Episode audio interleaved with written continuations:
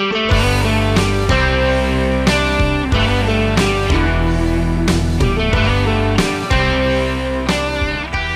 wer von dem Besten lernt, kann auch zu den Besten gehören. Lernen Sie von den Top-Persönlichkeiten in unserem Land in The Young Leader Circle Podcast, dem Podcast für High Potentials und aufstrebende Führungskräfte, mentored bei Industriellen Vereinigungen.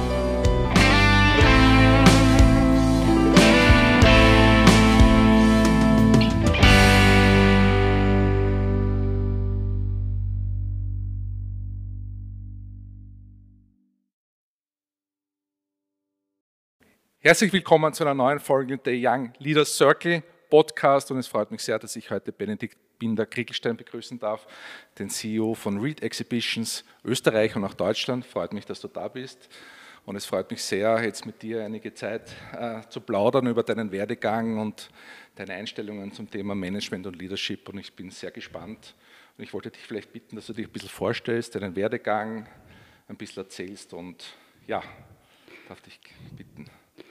Ja, vielen Dank, lieber Andreas. Ich freue mich, dass ich heute hier bei dem Podcast dabei sein darf. Für mich eine spezielle Ehre, weil äh, ich eigentlich einen sehr ungewöhnlichen Lebensweg habe. Ich bin äh, jetzt 43 Jahre alt und äh, mit einer Funktion in einem Unternehmen betraut, die knapp 500 Mitarbeiter umfasst. Ähm, wir sind der größte private Messeveranstalter im deutschsprachigen Raum. Und es hat eigentlich, wie ich 16 war gar nicht danach ausgesehen, dass sich das in die Richtung entwickelt, weil ich habe äh, mit 16 die Schule abgebrochen, bin äh, dreimal sitzen geblieben. Ich sage immer, ich habe die Streif der österreichischen Schulkarriere absolviert, Schotten, Kundmanngasse, Hegelgasse, ähm, das schwarze Schaf der Familie. Und äh, das war eine durchaus prägende Zeit für mich. Und ich habe dann den unglaublichen Berufswunsch zur Freude meiner Eltern des Türstehers gehabt, okay. habe das dann auch viele Jahre gemacht immer wieder auch dann neben der Lehre, die ich mit 18 Jahren begonnen habe, ich bin in den Prinzhorn-Konzern eingetreten und habe dort eine Lehre als Industriekaufmann gemacht und äh, habe dort etwas festgestellt, das Wichtigste im Leben eines jungen Menschen ist es, jemanden an seiner Seite zu haben, nämlich im beruflichen Sinne, der an einen glaubt. Und das war bei der Prinzhorn-Gruppe so und ich bin nach der Lehre dann weiter zu Meyer Mellenhof gegangen, war dann zwölf Jahre bei Meyer Mellenhof, zuerst als Juniorverkäufer und dann am Ende auf der Packaging-Divisionsseite Geschäftsführer für Österreich und Südosteuropa. Und äh, bin dann, wollte einen Schritt in die Selbstständigkeit machen. Der ist fehlgeschlagen, weil der Verkäufer ähm, beim Notar zurückgezogen hat. Und da bin ich dann plötzlich sechs Monate arbeitslos gewesen. Und das war eine unglaublich prägende Zeit für mich, weil ich bei Meyer Mellenhof so ein bisschen ein Youngster war, eine Top-Führungskraft, sehr früh. Wie alt warst du damals, weißt du? Ähm, ich war damals äh, 34. Okay.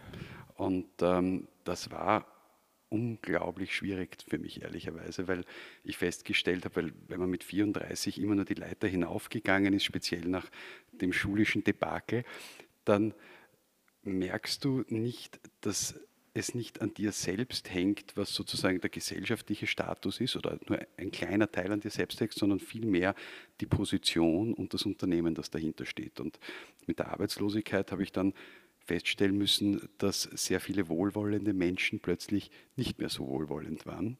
Und das war für mich eine unglaublich prägende Zeit, weil ich sehr viel Demut gelernt habe auf der einen Seite und auf der zweiten Seite auch gelernt habe, ähm, sehr klar zu trennen zwischen Position, Funktion und dem, was der Status ist und worauf man Wert legen sollte.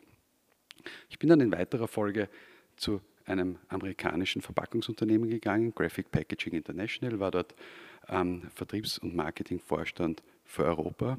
Eine unglaublich prägende Zeit für mich. Ich habe äh, damals knapp 200 Tage pro Jahr ausschließlich im Flieger verbracht, das war sehr, sehr anspruchsvoll und äh, sehr spannend, aber auch, weil es eine ganz andere Dynamik war als bei Meyer Mellenhof. Äh, Meyer Mellenhof ein sehr traditionsreiches Unternehmen und auch eine ganz andere Führungskultur und wollte nach diesem Graphic Packaging ähm, Wahnsinnsreisenthema zurück nach Österreich. Mhm. Und dann hat mich ein Headhunter angesprochen und gesagt, ähm, Benedikt, ich habe da was für dich, Messe. Und meine erste Assoziation war Brathändel, Mähdrescher und Blasmusik, weil das war das, was mir von der steirischen Herbstmesse in Erinnerung geblieben ist. Und ich habe mir gedacht, never ever. Und dann habe ich mir gedacht, naja, ich möchte unbedingt zurück nach Österreich, ich mache das einmal ein Jahr und äh, dann suche ich mir was anderes. Mittlerweile bin ich fünf Jahre dort. Ich habe als Geschäftsführer dort begonnen und bin jetzt CEO. Und ich habe äh, den schönsten Job meines Lebens gefunden und äh, bin unglaublich angekommen in dem, was ich tue. Und äh, ich sage immer, wir bauen Plattformen für Menschen mit einer gemeinsamen Leidenschaft. Das ist, glaube ich, mein größtes Talent immer schon gewesen, Menschen zu verbinden. Und deshalb bin ich zum heutigen Tag sicher beruflich der glücklichste Mensch, den man sich vorstellen kann. Ja, vielen Dank für den, für den sehr interessanten kurzen Überblick. Also sehr imposant. Ähm, Jetzt wissen wir natürlich, dieses Jahr war ein sehr schweres. Ich meine, das hat im März begonnen mit der Corona-Krise und so weiter. Das hat ja das Unternehmen, das du vertrittst, besonders hart getroffen, muss man dazu sagen. Und ich würde es jetzt verknüpfen. Du hast mit 34 Jahren eine schwierige Situation in deinem Leben meistern müssen. Hatte das geholfen, um diese Situation jetzt in deinem jetzigen Situation, die ganz einfach im, im Februar, März ist es entstanden, war das wichtig für dich? Es war unglaublich wichtig für mich, weil ähm, ich eben auf der einen Seite die Demut gelernt habe, aber auf der anderen Seite auch gelernt habe, was es bedeutet, arbeitslos zu sein. Und ähm, ich habe viele Jahre auch Sanierungen gemacht bei Meyer Mellenhof und auch bei Graphic Packaging. Und da geht man gerade in jungen Jahren sehr leichtfertig mit dem Thema Kündigungen um, gerade wenn man es in größerem Ausmaß macht. Ich habe heuer im Rahmen der Krise von äh, meinen ganzen Mitarbeitern 200 kündigen müssen. Wir sind ein mittelständisches Unternehmen, das ist doch eine erkleckliche Anzahl. Und ich tue das mit unglaublicher Vorsicht und dem Bewusstsein, was dahinter steht. Und äh, ich führe in sehr, sehr flachen Hierarchien. Ich glaube, dass das heutzutage auch gar nicht mehr anders geht in dem dynamischen Marktumfeld, in dem wir sind. Wir sind äh, sehr, sehr transparent mit unseren Leuten. Aber es ist wichtig, sich auch im Rahmen eines immer größeren Wettbewerbs im wirtschaftlichen Sinn bewusst zu machen, dass hinter allem dennoch Menschen stehen und äh, hier mit Vorsicht und auch Weitblick entsprechend tätig zu sein. Okay. Du kommunizierst auch auf den sozialen Medien sehr authentisch, finde ich. Also ich, ich spüre das auch jetzt. Also ich glaube, die Zusammenarbeit mit deinen, mit deinen Mitarbeiterinnen und Mitarbeitern ist ja, glaube ich, sehr wichtig. Äh, was kommt für dich in der Zusammenarbeit mit deinem Team? Was ist dir da wichtig? Ich glaube, das Wichtigste, und das ist auch das, was ich aus meiner Zeit mitgenommen habe, wenn ich mir anschaue, wie auch meine persönliche Entwicklung war. Ich habe, bis ich zu Read Exhibitions gekommen bin, eigentlich eine Rolle gespielt, weil ich durch die Not des Schulabbruchs in einen Job eigentlich sehr gut hineingerutscht bin und lange geglaubt habe, ich bin dort glücklich, der aber in Wahrheit nicht meinen Talenten entsprochen hat. Und ich bin jetzt durch die Position, die ich habe und den Job, den ich habe und das Team, das ich habe, wirklich rund als Persönlichkeit, weil ich das tue, was meinen Talenten entspricht. Und das ist auch das, worauf ich bei meinem gesamten Team achte.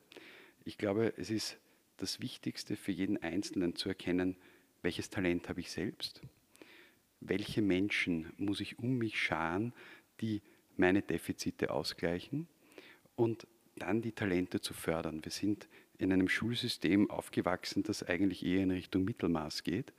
Und es ist viel schöner, Menschen dabei zu unterstützen, ihre Stärken noch besser ausprägen zu können, als äh, ein Mittelmaß zu fördern. Und ich habe ein großartiges Team um mich herum, das es mir auch gestattet, diese Talente zu fördern. Und daraus haben wir eigentlich, wie ich übernommen habe vor drei Jahren die CEO-Funktion, ähm, waren wir global und wir sind in 60 Ländern tätig der Welt waren wir global an drittletzter Stelle von der Mitarbeiterzufriedenheit. Und das ist bei uns ein unglaublich wichtiges Element. Wir haben, Macht ihr da Umfragen oder welche Tool habt ihr da? Ja, da gibt es monatlich Umfragen. Okay.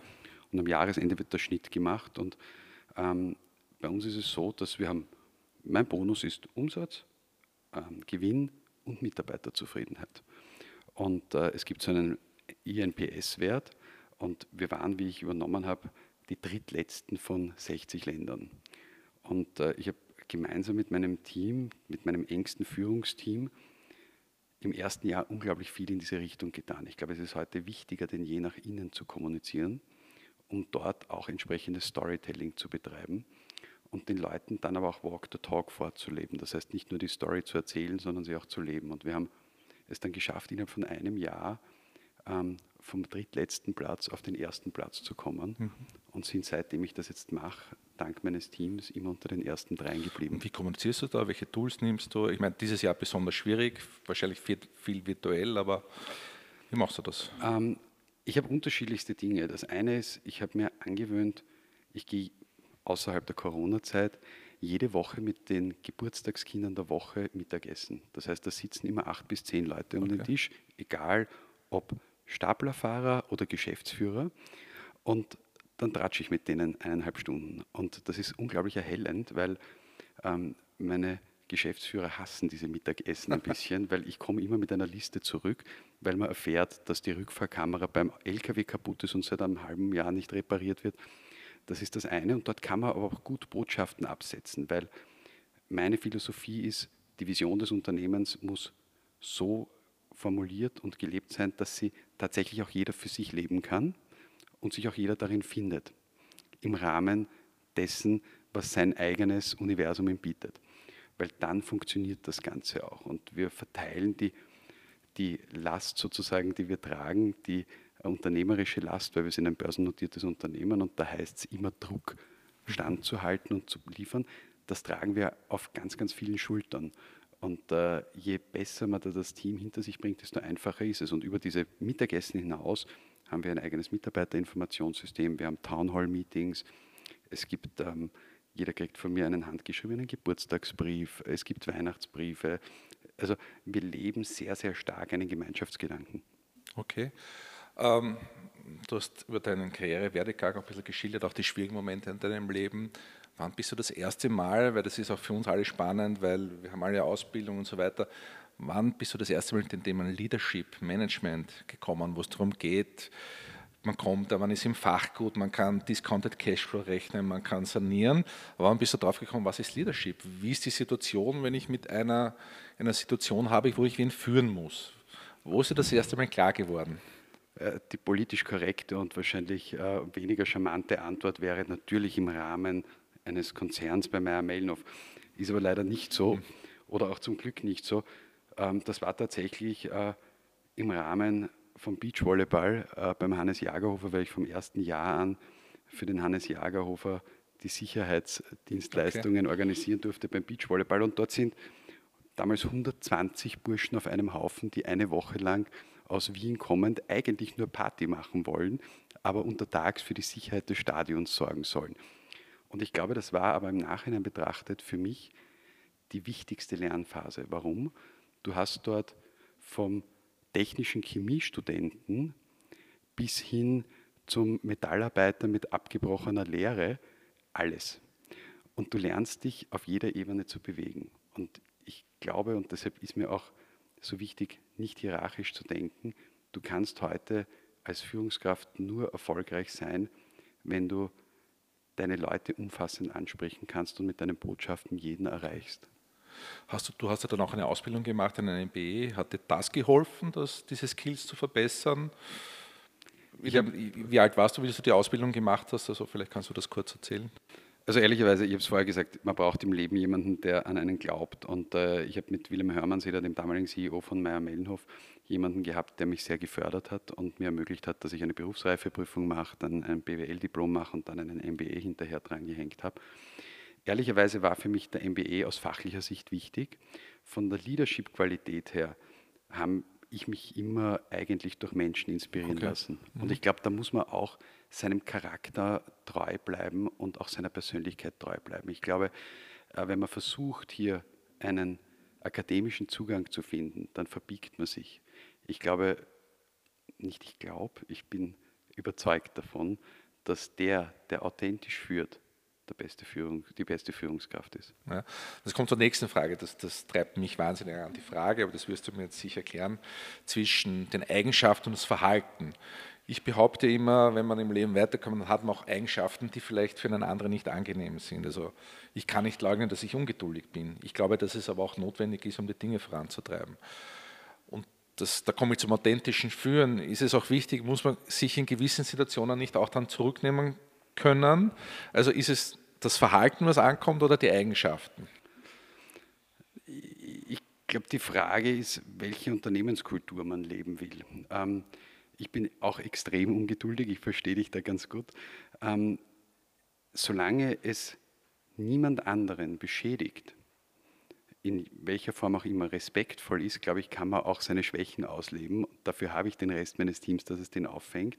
Ähm, ich verwende sehr viel Zeit darauf, auf der einen Seite selbst zu reflektieren, aber ich habe auch ein Team um mich herum und das ist wichtig, ein Klima zu schaffen, wo Menschen auch Kritik üben können.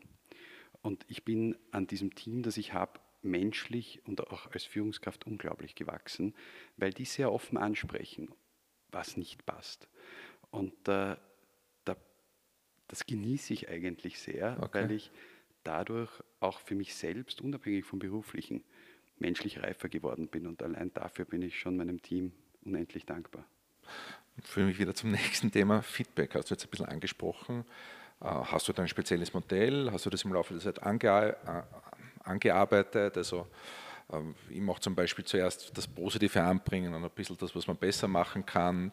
Nimmst du dir da Zeit oder wie machst du diese Situation des Feedbackgebens oder auch bekommen? Ja? Ähm, es gibt den konzernmäßigen Weg, ja. den wir so wie die meisten großen Konzerne auch haben, mit einem ähm, jährlichen großen Mitarbeitergespräch, ähm, wobei ich auch nie von Mitarbeitern, sondern von Kolleginnen und Kollegen spreche. Ähm, und dann gibt es einen zwischenjährigen Schritt. Ganz ehrlich, ich bin speziell, ich habe ein, eine Geschäftsführung und dann ein Extended Board rundherum, das umfasst 14 Leute, ähm, sowohl in Österreich als auch in Deutschland vertreten. Ähm, mit denen habe ich so engen Kontakt, dass wir uns eigentlich laufend abstimmen. Mhm. Und ich bin so alle sechs bis acht Wochen mit diesem Extended Board auf einer Selbstversorgerhütte, um dort Strategie, taktische Maßnahmen abzustimmen, die wir dann im Unternehmen implementieren. Und äh, ganz ehrlich, am Abend bei einem Gin Tonic äh, auf der Almhütte gibt es nichts, was man nicht unter Freunden ansprechen kann. Und ich bezeichne eigentlich mein Team auch als meine Freunde. Das ist richtig, aber das ist auch ein Thema, glaube ich, das die Kultur betrifft. Also da habt ihr auch Macht ihr für die Kultur was? Habt ihr Kulturarbeit oder sind diese Events, machst du das ganz gezielt, an dieser Kultur zu arbeiten? Ich habe drei Führungsprinzipien bei mir definiert, gemeinsam mit meinem Extended Board. Das ist auf der einen Seite Power to our people, okay. das zweite ist Transparenz und das dritte ist Customer Focus und Speed to Market. Viele sagen, warum Customer Focus eigentlich als drittes? Ähm, ich glaube, dass die ersten zwei Dinge grundnotwendig sind, um überhaupt am Markt erfolgreich zu sein. Ein ganz hohes Maß an Eigenverantwortung meinen Kolleginnen und Kollegen gegenüber. Und ich bin kein großer E-Mail-Schreiber. Also ich laufe ganz, ganz viel durchs Haus. Ich spreche unglaublich viel mit meinen Kolleginnen und Kollegen und kriege damit eigentlich alle Informationen, die ich brauche. Und ich glaube, diese, diese, dieses Verhalten hat sich auch auf viele andere übertragen. Wir kommen aus einem Unternehmen, das 25 Jahre den gleichen Geschäftsführer damals hatte, der eher patriarchalisch war. Und das war ein Weg, aber ich glaube, es ist an einem selbst, hier ein Leading Example zu sein. Okay.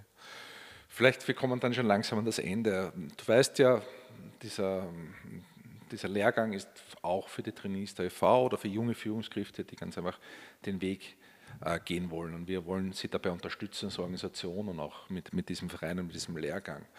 Was würdest du denen mitgeben wollen, die von der Ausbildung kommen, vom Studium? Wie kann man, wie kann man dich herankommen? Wie kann man bei dir Karriere machen? Was würdest du mitgeben den jungen Leuten, die das jetzt hören oder sehen? Ich glaube, das Wichtigste ist, löst euch von der Vorstellung, etwas zu tun, was besonders prestigeträchtig ist oder wahnsinnig viel Geld bringt. Das kommt am Ende des Tages von selbst. Und ich weiß aus meiner Tätigkeit in dem amerikanischen Konzern, man kann sehr viel Geld verdienen und dabei todunglücklich sein. Und am Ende des Tages ist es wichtig, sich selbst weiterzuentwickeln, seinen Talenten zu vertrauen, zu schauen, wer sind menschlich die Positionslichter, an denen ich mich orientiere, das braucht man, und den Glauben an sich selbst nicht aufzugeben. Ich fördere jeden, der irgendwie sich auch bei uns bewerben will, wenn es Praktika gibt, was auch immer, oder auch wenn jemand einfach sich mit mir mal austauschen will, von Herzen gerne. Meine okay. Nummer liegt bei der IV okay. auf. ja. ähm, ich bin gerne bereit, weil ich empfinde, das ist so das größte Privileg eigentlich, das man als Führungskraft hat, ist Menschen, egal welchen Alters, auf ihrem Weg begleiten zu dürfen und sich mit ihnen gemeinsam entwickeln zu können. Und wenn man das richtig macht, dann läuft auch das Geschäft. Das war ein schöner Abschluss. Ich glaube, wir haben sehr spannende Aufgaben, aber vielleicht noch, bevor wir in das Jahr 2021 gehen, vielleicht noch einen kurzen wirtschaftlichen Ausblick, äh, allgemein und vielleicht für dich. Wird das ein gutes Jahr werden? Ähm, offen ehrlich gestanden, nach dem 2020er Jahr, zumindest aus unserer Branche äh, gesehen, wo wir 90 Prozent Umsatzeinbruch hatten, kann es kaum schlechter werden. Ähm, aber es wird ein forderndes Jahr werden, weil wir werden damit konfrontiert sein. Wir haben heuer weniger Unternehmenspleiten als 2018 ja. und 2019. Es werden die Hilfen auch irgendwann auslaufen, weil wir so nicht ewig durchkommen werden. Aber es wird eine Rekalibrierung geben. Ich glaube, es wird der regionale Fokus wieder stärker werden. Und am Ende des Tages wird sehr viel Bewusstsein da sein, was wir eigentlich an dem haben in diesem Land, an den Jobs, die wir ausüben dürfen. Es wird ein größeres Maß an Dankbarkeit geben und das wird auch letztlich dazu führen, dass die Wirtschaft wieder anspringen wird. Wir haben unglaublich innovative Unternehmen. Ich bin unglaublich dankbar, auch bei der IV dabei sein zu dürfen und zu sehen, wie viel Kraft in diesem Land steckt. Und dank dieser Kraft und der Menschen, die hinter diesen Unternehmen stehen, wird das ein gutes 2021er werden. Ja, das Wort in Gottes Ohr. Vielen herzlichen Dank auch für diesen sehr positiven Ausblick. Ich glaube, ich glaube, das ist zu Recht und wir müssen auch das, glaube ich, auch positiv angehen und sehen. Vielen Dank, dass du da warst. Äh, freut mich sehr, dass wir dieses Gespräch führen könnten. Ich bedanke mich für allen, die zugesehen und zugehört haben und freue mich, wenn Sie beim nächsten Mal wieder dabei seid. Alles Gute und auf Wiedersehen. Vielen Dank.